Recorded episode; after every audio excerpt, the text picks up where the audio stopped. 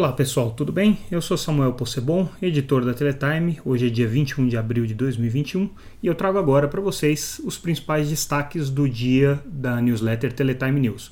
Esse podcast traz diariamente o que de mais importante acontece no mundo das telecomunicações e da conectividade, claro que sempre na curadoria e análise da Teletime publicação que acompanha o mercado de telecomunicações há 23 anos.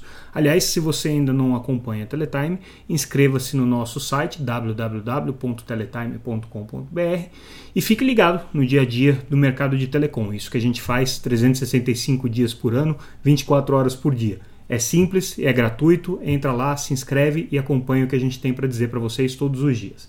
Bom, entre os destaques da edição de hoje, eu gostaria de trazer algumas informações importantes que a gente está trazendo com exclusividade. Primeiro, é, uma informação sobre uma flexibilização de regras que o governo prepara para investidores estrangeiros em telecomunicações.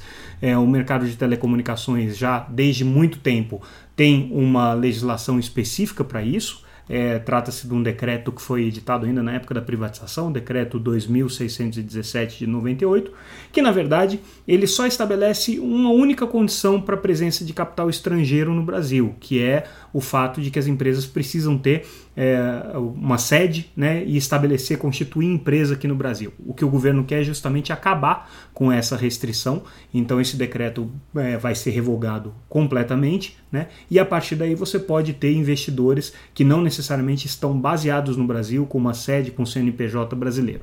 Está é, tudo pronto para que isso aconteça, todas as áreas técnicas do governo já aprovaram, a Anatel concorda que essa é uma modernização importante na, na legislação, vai trazer mais investimentos, é, mas ainda existe uma certa resistência aí do Palácio do Planalto, que entende que isso poderia abrir a porta para que você tivesse é, investimentos não tão desejados no Brasil e, obviamente, o grande temor do governo é com relação aos investimentos chineses. Essa informação exclusiva que a gente está trazendo para vocês, confere lá os detalhes nessa reportagem. Outra informação legal que a gente está trazendo é sobre é, o IPO da Brisanet. A Brisanet é o maior provedor de acesso é, brasileiro regional, né? ele já tem aí mais de 500 mil assinantes, estão presentes no Nordeste e hoje o Globo traz uma informação de que eles estão prevendo querendo fazer um IPO, uma chamada de capital em bolsa, é, para é, va valorar a empresa em mais ou menos 5 bilhões de reais. A informação procede, até onde a gente apurou, talvez o valor seja inclusive superior a esse, mas esse é um caminho natural não só para a Brisanet,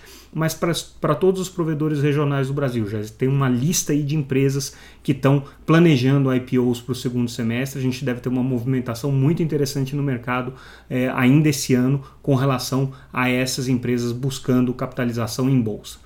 Outra informação que a gente traz para vocês é com relação ao programa Norte Conectado, que é um programa que o governo pretende estabelecer para é, conectar é, o, a região amazônica com fibra ótica. São é, alguns milhares de quilômetros de redes subfluviais, subfluviais ou seja, fibra óticas que vão é, é, trafegar nos leitos dos rios. São mais de 13 mil quilômetros que o governo está planejando e o primeiro trecho vai ser é, gerido de alguma maneira pela RNP e a RNP está fazendo uma chamada agora para que as empresas interessadas possam se candidatar a construir essa rede.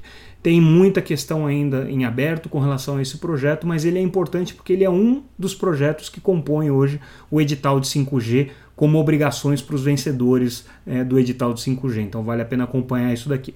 Outra informação legal que a gente está trazendo é sobre é, um teste que está sendo feito pela TIM com tecnologia da Huawei é, com relação à rede 5G standalone, que são as redes 5G puras. Né? E nesse teste que eles fizeram, eles conseguiram chegar à velocidade recorde de 1.8 gigabits por segundo é, de taxa de transmissão, o que demonstra aí o potencial do 5G.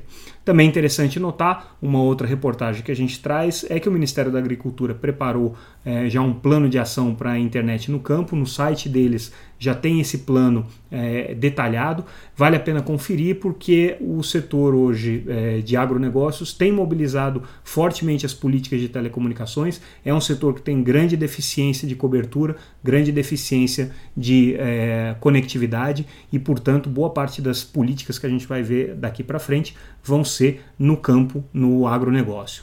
Uh, uma outra reportagem que a gente está destacando na edição de hoje é com relação à questão uh, do projeto da deputada Tabata Amaral, que pede para que se coloque é, no edital de 5G algumas contrapartidas para a conectividade de escolas. Ela estima em 2,5 bilhões de reais essas necessidades para se conectar às escolas brasileiras. O que a Anatel está dizendo é que talvez isso não seja necessário porque o edital já dá conta de uma série de obrigações é, de conectividade que vão induzir essa conectividade em escolas. Isso é um debate importante porque a deputada levou esse pleito para o Tribunal de Contas da União, que é quem está analisando o edital do 5G. Pode ter repercussões interessantes ali. A gente também está destacando a aceleração na Câmara do projeto de lei de privatização dos Correios. É, esse projeto é, já está tramitando há alguns meses, né, por iniciativa do próprio governo que apresentou o projeto, então agora ele ganhou um pouco mais de velocidade, um pouco mais de corpo. Também a gente destaca a inauguração de um cabo que é parceria da Telsius e do Google, né, que vai ligar o Brasil à Argentina. Esse cabo submarino é, foi, foi inaugurado agora com o nome de Sistema Taná, né, o mesmo nome da uva, que hum, também é conhecida aí pelos vinhos Taná. É, e aí a gente vai ter então mais essa porta de acesso digital aí com os nossos vizinhos da Argentina. Esses são os principais destaques da edição de hoje. A gente vai ter mais destaques amanhã, é, na verdade na próxima sexta-feira, porque nessa quarta-feira é feriado, então a gente não vai ter um noticiário regular. Mas na próxima sexta-feira a gente volta com os destaques é, da edição do dia e também a gente vai ter um podcast um pouco mais aprofundado sobre um tema relevante que a gente vai trazer para vocês de surpresa na próxima sexta-feira. É isso aí, pessoal. Fiquem com a gente, acompanhem o nosso podcast. Obrigado pela audiência e até a próxima.